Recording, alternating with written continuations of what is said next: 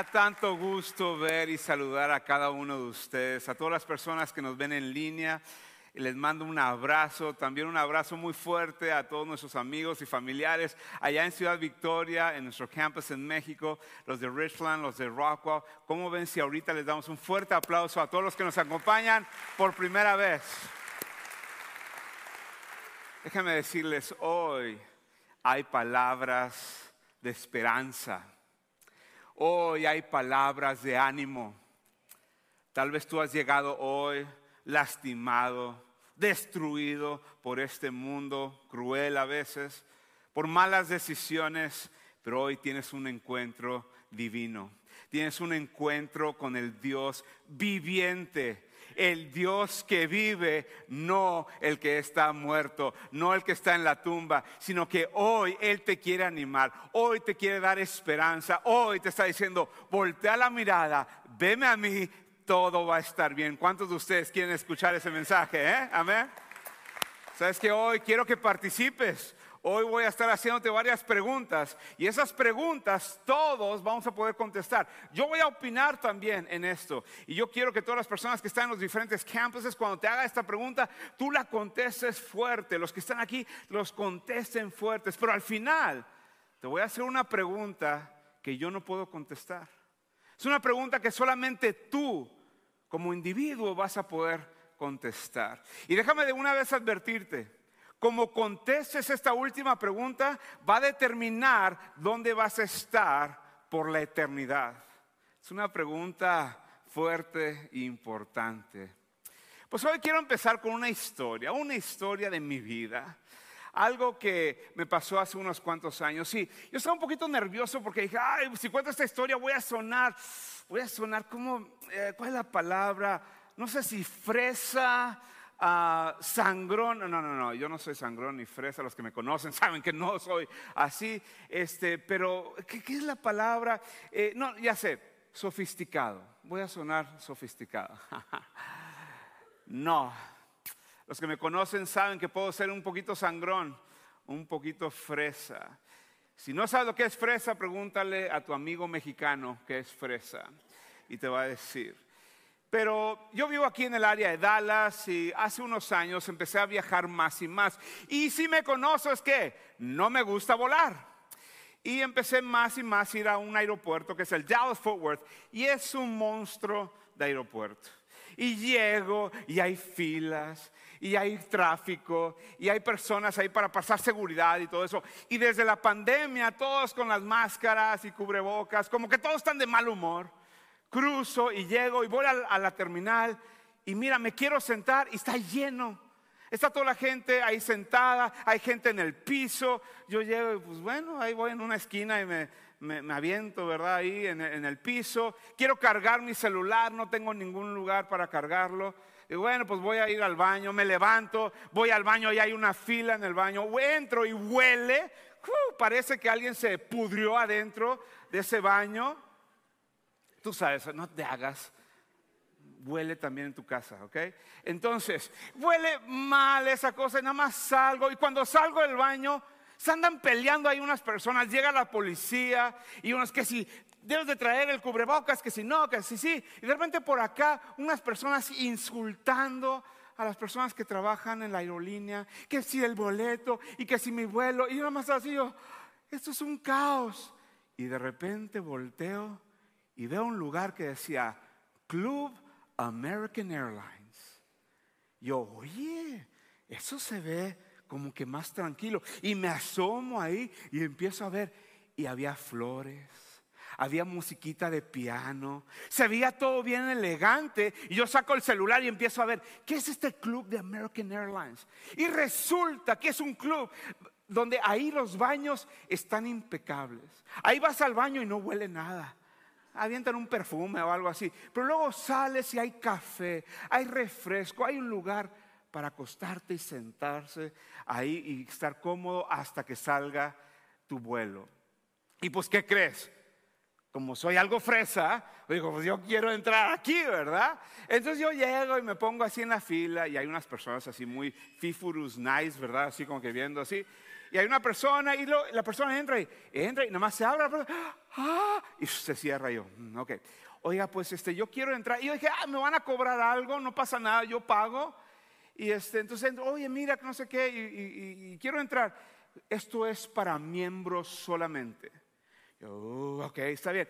¿Cuánto me va a costar? No, señor necesita una tarjeta de crédito de American Airlines. Y yo, ah, mira, y empiezo a sacar todas mis tarjetas de crédito y la persona me, hmm, no. No, tiene que tener una tarjeta especial de American Airlines. Y yo estoy así, bueno, pero, y volteo y están como unas dos personas ahí como que dicen, este naco, ¿qué onda? O sea, bórrale, ¿no? Es que eran de, de medio del DF, ¿no? De allá de México. ¿Qué está haciendo aquí? Y déjame decirles una cosa, se siente bien feo que te rechacen. Y ahí va Paul. Y me voy. Y otra vez entro al caos del aeropuerto. Y en ese día me subí al avión, estuvo, estuvo, el vuelo, y ahí los empleados de American Airlines ofrecieron, dijeron, oye, hoy hay una oferta. Si firmas aquí, agarras una tarjeta de crédito de American Airlines y yo, órale, vámonos, no pasa nada. En mi mente yo empecé a justificar. Y ahora, yo no te recomiendo que saques tarjetas de crédito, pero sí empecé yo a decir, bueno, mira, lo pago cada mes y asunto arreglado. Entonces lo hice y a las semanas me llegó la tarjeta. Y ahí la tenía guardada. No se la enseñé a Priscila, no porque iba a ser un chanchullo por ahí, sino porque Priscila y yo íbamos a viajar. Y yo dije, ¿sabes qué? Vamos a llegar al aeropuerto y yo la voy a sorprender y le voy a decir, vamos a ir aquí al club de American Airlines, ¿no? Entonces llegamos y cruzamos seguridad y otra vez el caos. La gente ahí, los baños y Priscila, ah, es que quiero ir al baño. Yo, no te preocupes, vente mija, júntate conmigo, ven para acá. Y la llevo y entramos y otra vez y llego y está la misma señora. No es cierto, pero en mi mente era la misma señora así viéndome. Y llega y dice, ¿qué se le ofrece yo? Sí, quiero entrar al club y saco la tarjeta de American Airlines. La agarra, la hace. ¿Y esto qué? Yo, ¿cómo que esto qué? Ahí ve, American Airlines dice, esta es la tarjeta gris de American Airlines. La que usted necesita es la negra que dice Club Exclusivo Admirals Club de American Airlines. Fuchi, váyase. Déjame decirte una cosa. Se siente feo que te rechacen, pero se siente re feo que te rechacen en frente de tu esposa. Y ahí vamos los dos. Yo, cuando estaba ahí, yo veía algo, yo anhelaba eso. Y aquí va la primera pregunta. ¿Sí o no, todos que estamos aquí, vemos el caos que es este mundo? ¿Sí? ¿Ves el sufrimiento? ¿Ves el dolor? ¿Ves ahorita la guerra que hay en Ucrania? ¿Ves los miles de miles de personas que están siendo asesinadas? Prende la noticia, este fin de semana hay una pelea en Jerusalén de judíos y palestinos. Hay pandemias, hay hambre. Vemos esto, este caos. Y lo que yo pienso es que todos nosotros tenemos algo de experiencia de lo que yo tuve en ese aeropuerto. Todos nosotros estamos en este mundo, vemos el sufrimiento, vemos las peleas, las guerras, y hay algo que anhelamos. Y yo te hago esta pregunta, ¿cuántos de ustedes anhelan algo mejor? ¿Sí? No los escuché. ¿Cuántos de ustedes anhelan? O es más, si te quieres quedar en este mundo por la eternidad está bien. ¿O cuántos de ustedes anhelan algo mejor? ¿Sí? Amén. Todos los campuses también anhelan algo mejor. Ese algo no es coincidencia que lo tienes. Es que Dios implantó en tu vida, en tu alma, en tu corazón, el deseo del cielo. ¿Qué es el cielo? El cielo es donde está nuestro Padre por la eternidad. ¿Sabías tú que ese fue el plan original? El plan original es que el cielo esté en la tierra. Que la presencia de Dios habite con su pueblo.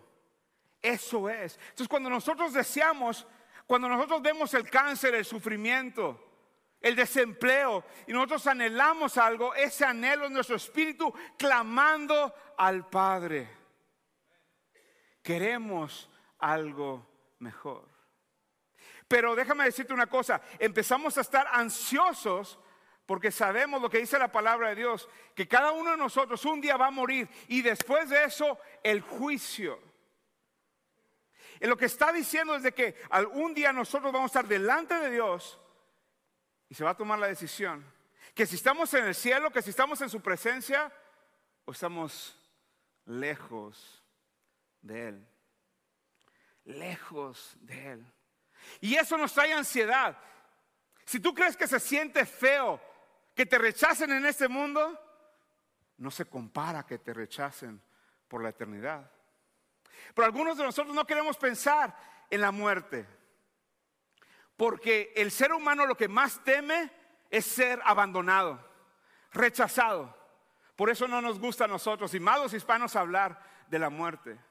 Pero un día eso va a pasar.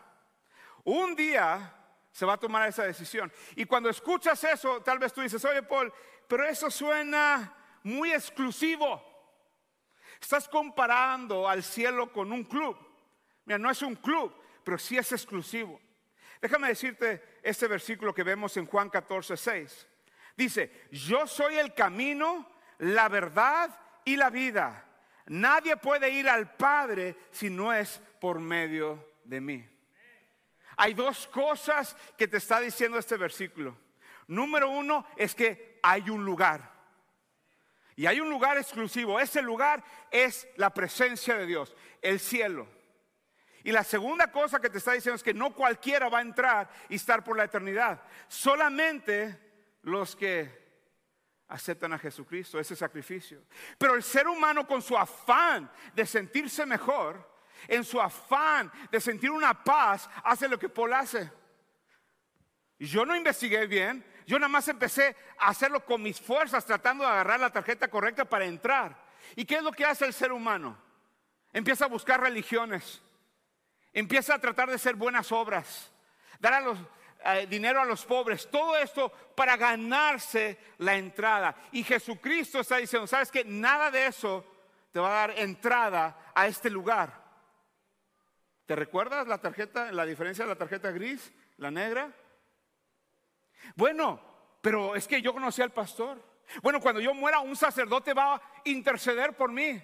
Bueno, es que yo le oraba y le rezaba a unos santos. Bueno, es que yo era compadre de Paul. No, hombre, menos. Dice aquí que eso es exclusivo. Que Jesucristo y Jesucristo solamente es el camino, la verdad y la vida. Solamente, no Buda, no Mohammed, no un santo, no Paul, no el Papa, sino Jesucristo. Tenemos que entender esto. Entonces, para entrar y estar en el cielo, lo que tú y yo anhelamos es para los que confían en Jesús. Confiar en Jesús es que Jesús sea tu Señor y Salvador.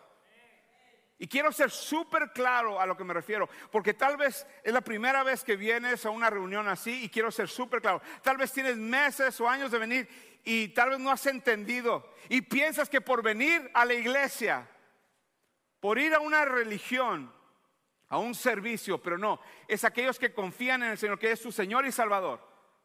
Salvador es que tú reconoces que tú eres un pecador, que tú no te puedes salvar a ti mismo eso es reconocer que Él es tu Salvador.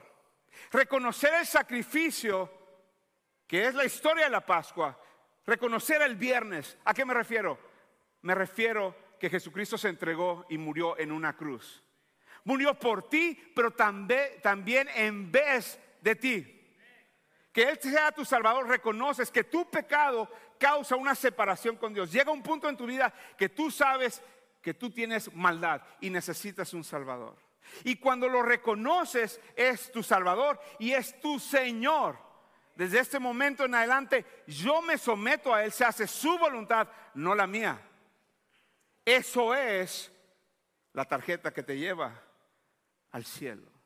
Entonces, hoy el mensaje de la Pascua, te dije que las palabras que te iba a decir hoy eran palabras de ánimo, de esperanza. Porque los siguientes versículos que te voy a leer es para que los que han confiado en Jesucristo tengan ánimo. Para los que han confiado en Jesucristo, puedan poner la esperanza en lo eterno, que puedan recibir una paz que sobrepasa todo entendimiento. Todos esos versículos que te voy a leer fueron escritos con ese propósito, incluyendo Apocalipsis. Apocalipsis no fue escrito para que andemos ahí adivinando cuándo va a regresar Jesucristo.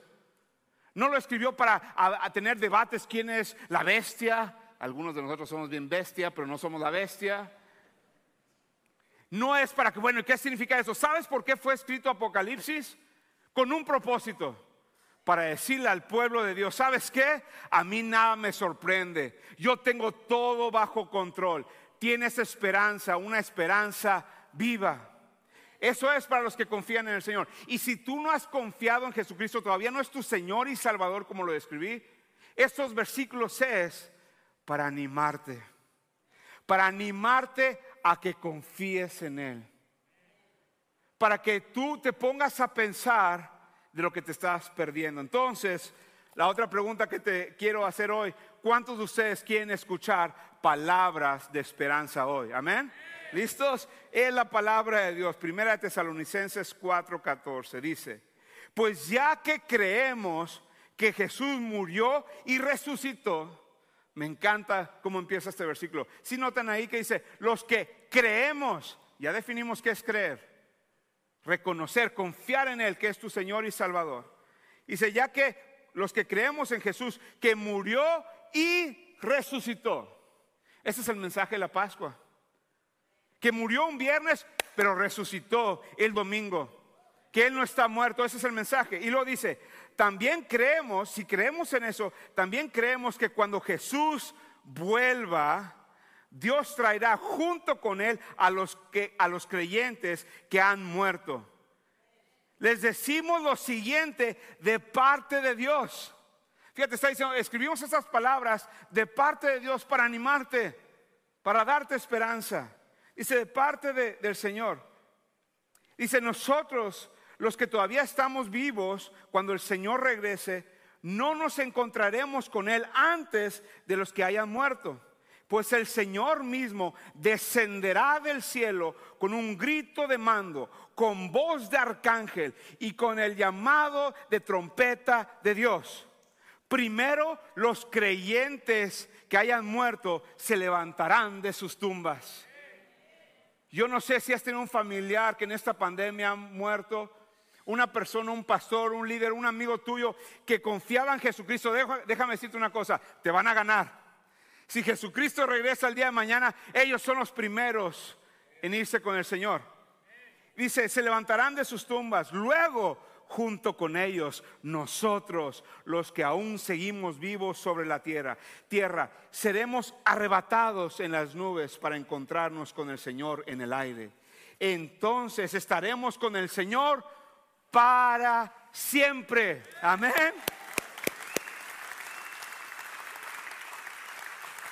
¿Te acuerdas el peor miedo del ser humano? Ser rechazado, abandonado. Esa ansiedad que tú tienes de la muerte, si tú has confiado en Jesucristo, esto le acaba de dar en la torre a ese sentimiento, porque te acaba de decir, yo no te voy a rechazar, yo no te voy a abandonar, tú vas a estar conmigo para siempre, por la eternidad. Y luego dice aquí, así que anímense unos con otros con estas palabras. Entonces es lo que estamos haciendo hoy. Nos estamos animando, recordando lo que Dios está haciendo. Ahora, cuando está hablando aquí del poder que, que Dios resucitó a Jesucristo, que Dios va a resucitar a los muertos en Cristo de sus tumbas, ¿sabes lo que nos está diciendo? Que el poder de Dios no hay nada imposible. Y el mensaje de esta Pascua es recordarte, si Él puede resucitar a un muerto de su tumba, Él puede resucitar un matrimonio que está muerto. Tal vez tú has llegado aquí y tú sientes que tu matrimonio está hecho pedazos, que está muerto. Dios lo puede resucitar. Tú has llegado hoy y tu familia, la relación con tus hijos, sientes que está muerto. Sientes que no hay esperanza. Dios es tan poderoso que puede resucitar esa relación en la familia. Si tú sientes que ese negocio, las finanzas tuyas se las estás entregando al Señor, pero sientes que está muerto, Dios tiene el poder de resucitarlo. Algunos de ustedes han llegado hoy deprimidos, en soledad, se sienten que no tienen esperanza. Dios en el nombre de Cristo Jesús puede resucitar el gozo en tu vida. El gozo del Señor es nuestra fortaleza. Amén. Hoy vete con ese poder. Vete con ese ánimo del poder de la resurrección. Romanos 6, 9 dice, estamos seguros de eso, seguros porque Cristo fue levantado de los muertos y nunca más volverá a morir. La muerte ya no tiene poder sobre él. Cuando él, murió, murió una vez a fin de quedar, de quebrar el poder del pecado. Pero ahora que él vive, vive para la gloria de Dios. Así también ustedes deberían de considerarse muertos al poder del pecado y vivos para Dios por medio de Cristo Jesús. No permitan que el pecado controle la manera que viven. No caigan ante los deseos pecaminosos. ¿Qué es el mensaje de la Pascua? Que ese mismo poder que resucitó a Jesucristo te da libertad de tu adicción. Y tal vez has llegado aquí hoy adicto, atado, tienes odio, tienes rencor has sido humillado por malas decisiones. Tal vez llegas hoy y nada más la culpabilidad que tienes no puedes avanzar. Lo que te estoy diciendo es que este poder, Jesucristo, no es a ver si resucita o no. Él resucitó y te da libertad de tu culpabilidad. Él te da libertad de tu pasado. No hay ninguna condenación para aquellos que han confiado en Jesucristo. ¿Cuántos de ustedes lo reciben hoy? Amén. Vive en libertad. Vive en libertad hoy. Dios está preparando nuestros corazones. Nos está animando. Nos está dando palabras de esperanza. Y quiero leerles algo que encontramos en Apocalipsis. Y esto es Juan, que tuvo una visión. Dios le dio esta visión para traernos, traernos esperanza a los que creemos en Él. Y luego dice así, luego vi un rollo en la mano derecha de aquel que estaba sentado en el trono. El rollo estaba escrito por delante o por dentro y por fuera y sellado con siete sellos. No voy a entrar en detalle, pero esto significa el momento que se rompe estos sellos empieza la tribulación, empieza el final de los tiempos. Y lo dice así, vi a un ángel poderoso que proclamaba con fuerte voz, ¿quién es digno de romper los sellos de este rollo y abrirlo? Y vean lo que dice. Pero nadie en el cielo, ni en la tierra, ni debajo de la tierra podía abrir el rollo y leerlo. Entonces comencé a llorar amargamente porque no se encontraba a nadie digno de abrir el rollo y leerlo. Yo creo que el Espíritu Santo te está diciendo a ti, algunos de los que nos están viendo en este momento, hemos llegado aquí, estamos escuchando el mensaje de la Pascua y nada más estás llorando, pensando que no hay nadie digno. Algunos hemos llegado aquí lamentándonos y viviendo como si Jesús todavía estuviera en la tumba. Nosotros hispanos nos encanta tener un crucifijo, la cruz con Jesucristo clavado. Y estamos viviendo esclavizados del temor, esclavizados del pecado, en depresión, en muchas otras cosas de ansiedad. ¿Por qué lloramos? ¿Por qué vivimos como si Jesucristo estuviera en la tumba o todavía clavado? Vivimos como si no hay alguien digno. Y cuando Juan estaba llorando, es lo que les dicen aquí en el versículo 5. Y eso que le dicen a Juan te lo dice a ti. Pero uno de los 24 ancianos me dijo, deja de llorar. Dios te está diciendo hoy, deja de llorar. ¿Por qué deja de llorar? Mira, el león de la tribu de Judá, el heredero del trono de David, ha ganado la victoria. Él es digno de abrir el rollo y sus siete sellos. Se pone mejor. Entonces vi a un cordero que parecía que había sido sacrificado en esa cruz, pero que ahora estaba de pie entre el trono y los cuatro seres vivientes y en medio de los 24 ancianos.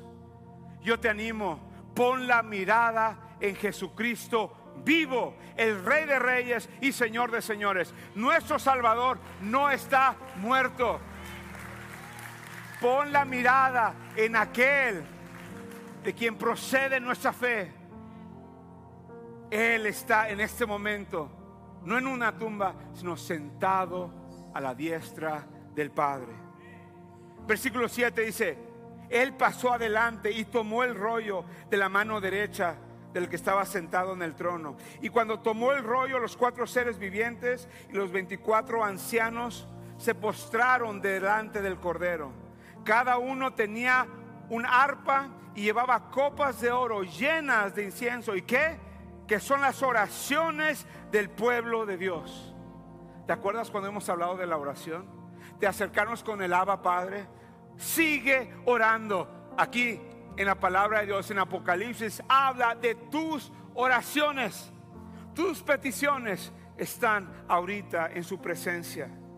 Y cantaban en un nuevo canto con las siguientes palabras. Tú eres digno de tomar el rollo y de romper los sellos y abrirlo pues tú fuiste sacrificado y tu sangre pagó el rescate para Dios de gente de todo pueblo, tribu, lengua y nación.